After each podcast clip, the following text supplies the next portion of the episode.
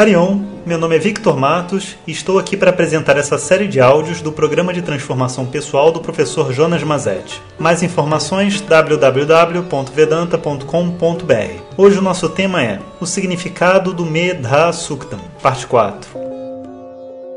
Om Shri Guru Namaha Om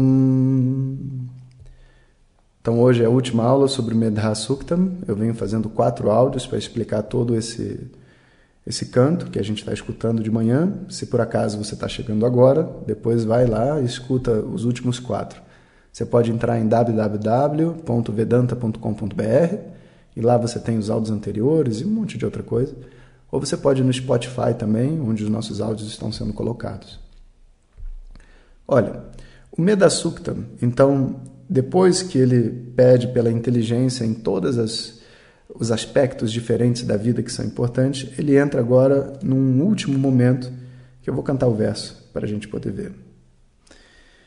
Ama amedha surabhir vishwarupa hiranyavarna jagati jagamya urjaswati payasa pinvamana sama amedha supratika jushantam मयि मेधा मयि प्रजा मय्यग्निस्तेजो दधातु मयि मेधा मयि प्रजा मयीन्द्र इन्द्रियं दधातु मयि मेधा मयि प्रजां मयि सूर्यो भ्राजो दधातु ॐ शान्ति शान्ति शान्ति Então, nesse último verso, né, ele ele traz né, uma visão que é uma visão muito importante, que é assim, agora ele expandiu a visão do conhecimento e ele fala, olha, o conhecimento, na verdade, é como se fosse uma, uma lâmpada de Aladim. No texto ele fala vaca dos desejos, porque tem uma história né, dentro da tradição, que é equivalente à lâmpada, que existe uma vaca, que se você ordenha essa vaca, o que sai da vaca é o que você deseja, seja lá o que for, é um produto da vaca, aparece na sua frente, né?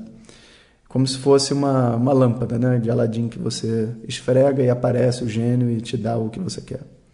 E a verdade é que o conhecimento, né, ele tem dois aspectos de trazer para nós aquilo que a gente quer. Um, ele nos dá meios, porque uma vez que eu tenho conhecimento, eu posso fazer o meu caminho até o meu objetivo. Sem conhecimento é muito complicado. Né? E se você para para pensar, né, o grande segredo das coisas é o conhecimento.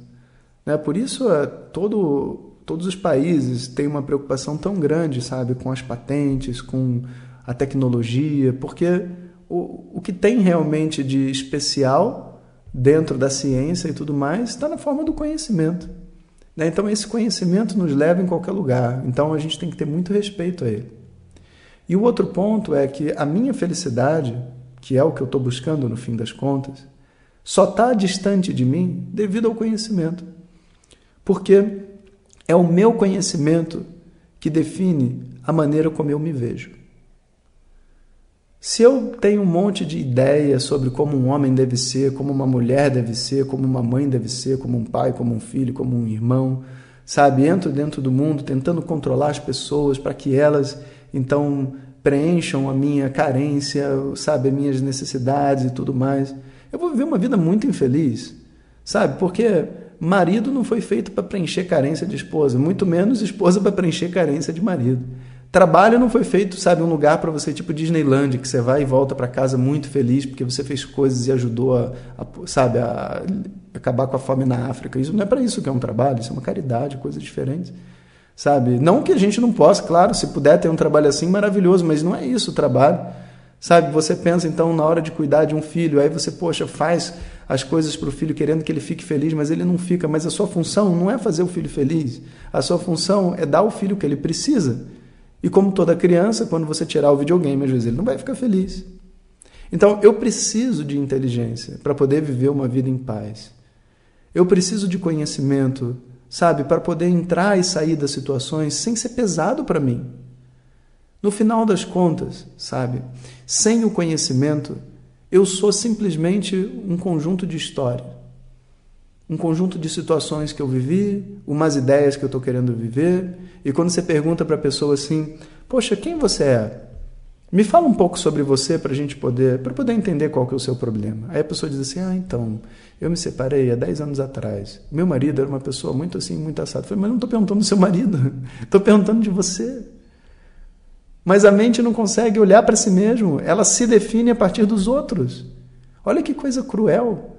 Você começar a falar de uma outra pessoa para me explicar quem você é. Quem você é, independente das pessoas em volta de você. Quem você é além do trabalho? Ou melhor, né, além das tarefas que você tem que fazer no trabalho. Porque tarefas não definem uma pessoa. Quem você é além dos traumas que você viveu? Quem você é além dos sonhos que podem funcionar, os projetos que podem dar certo ou não? Quem você é? Se você não tem contato com essa pessoa, você está à mercê do mundo. E, portanto, o conhecimento ele acaba sendo uma chave, uma chave que vai permitir com que você, sabe, tome as rédeas da sua própria vida, decida o que você quer fazer, como fazer, e se for para errar, errou porque fui eu que fiz, e se for para acertar, eu acertei. Não tem mais bom e ruim, fiz certo, fiz errado, no bom sentido da coisa, né? Claro que a gente pode errar, e claro que a gente pode, inclusive, cometer, vamos dizer assim, delitos, né? E tudo bem, a gente tem que pedir desculpa, consertar e fazer tudo, mas aquela sensação de tipo assim, me separei, fiz certo ou fiz errado? O que, que você acha? Por que, que eu tenho que achar? Não tem certo ou errado, você tem que pensar o que você quer da sua vida.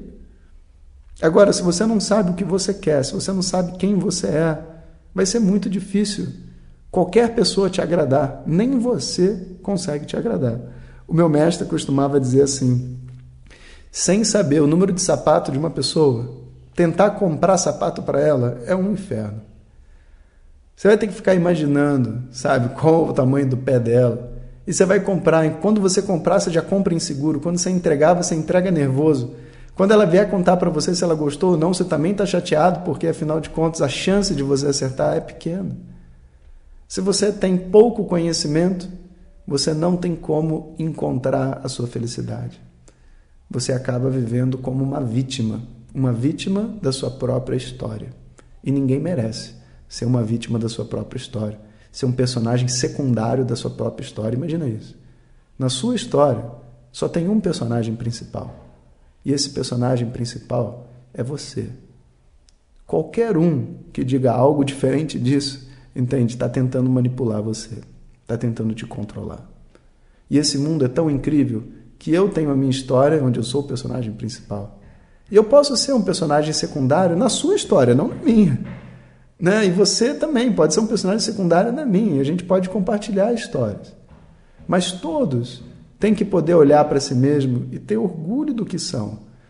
Sabe? Ter poder olhar para si mesmo e ter vontade de acordar no dia seguinte, ter vontade de viver os seus sonhos, sabe? De saber quem sou eu por detrás de todos esses papéis e esses personagens que eu assumo. Então, essa é a maior bênção que existe, né, da deusa do conhecimento e é chamado também de autoconhecimento, que é exatamente né, aquilo que a gente estuda dentro de Vedanta. Né, eu, como um professor tradicional de Vedanta, sabe, eu tenho as minhas turmas onde eu ensino tradicionalmente mesmo, sabe, pela internet, algumas vezes, porque não tem como todo mundo se encontrar pelo mundo, mas uma vez por ano eu encontro com os meus alunos, a gente faz retiros, a gente tem todo um movimento. Né? Agora, sabe, se você para para ver a importância desse conhecimento. Pega uma pessoa que já está estudando há muito tempo e pergunta para ela, sabe, o que é Vedanta para você? Pô, Vedanta é minha vida. Como é para mim, Jonas, é também para os meus alunos.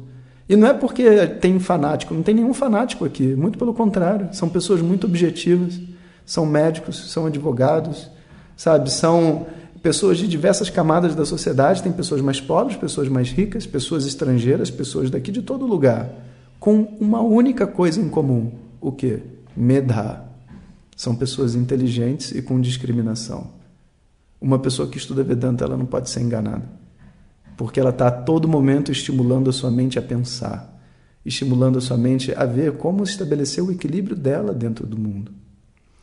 E essa é a parte final do mantra, então, sabe? Ele diz assim que essa é, que, esse, que esse conhecimento né, venha até mim e que ele urjaswati payasa pindvamana, sabe? Que ele que ele chova em cima de mim como se fosse assim uma chuva de leite, porque ele está dando o exemplo da vaca dos desejos, né? Então ele diz que, a, que, o, que o leite da vaca ele chova em cima de mim e que eu possa receber esse conhecimento e viver em paz.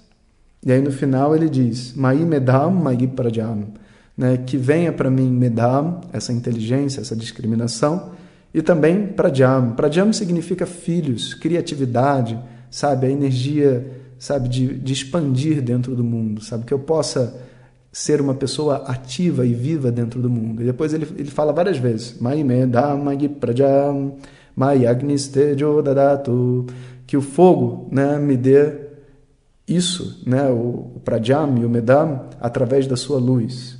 Mai medhamai prajamai suryo brajo dadatu. Aí que a, o sol me deu o seu brilho e através do seu brilho ele me dê medham e prajam. E no final ele diz ainda é, eu pulei um. Na verdade, ele pede para Indra, né, Indra, o, o chefe da natureza, né, que dê para mim através da sua força, né, Medhama e Pradhyama, e depois o Sol através do seu brilho. E assim a gente tem é, todo o pedido que é feito dentro do Medha Suktam, uma oração muito, muito, muito, muito, muito antiga. Né? Não dá nem para pensar. É mais antiga do que o conceito que a gente tem de idade da humanidade, sabe? É mais antiga do que o último livro, porque o primeiro livro que a gente conhece escrito se chama Rig Veda, que tem histórias, né, como eu já vinha dizendo. E lá dentro você tem o Medasuktam. E esse Medasuktam não começou ali, porque esse é o livro que a gente tem, vamos dizer assim, registro que foi escrito, mas toda essa tradição era oral. Ela não era uma tradição escrita. As pessoas memorizavam, né, e tradicionalmente é assim que a gente faz, você memoriza o texto e passa para o próximo. Né. Inclusive, eu vou dar um, um conselho para vocês né, que estão me seguindo e estão me dando esse voto de confiança. Não escutem mantras do YouTube, não peguem mantras no Google, sabe? Porque você não sabe a fonte, você não sabe se está sendo cantado corretamente.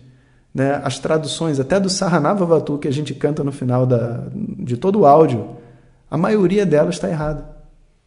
Então, não é uma fonte confiável para esse tipo de coisa, sabe? Esses conhecimentos ancestrais vocês têm que receber de um professor e não da, da internet, sabe? Não funciona assim.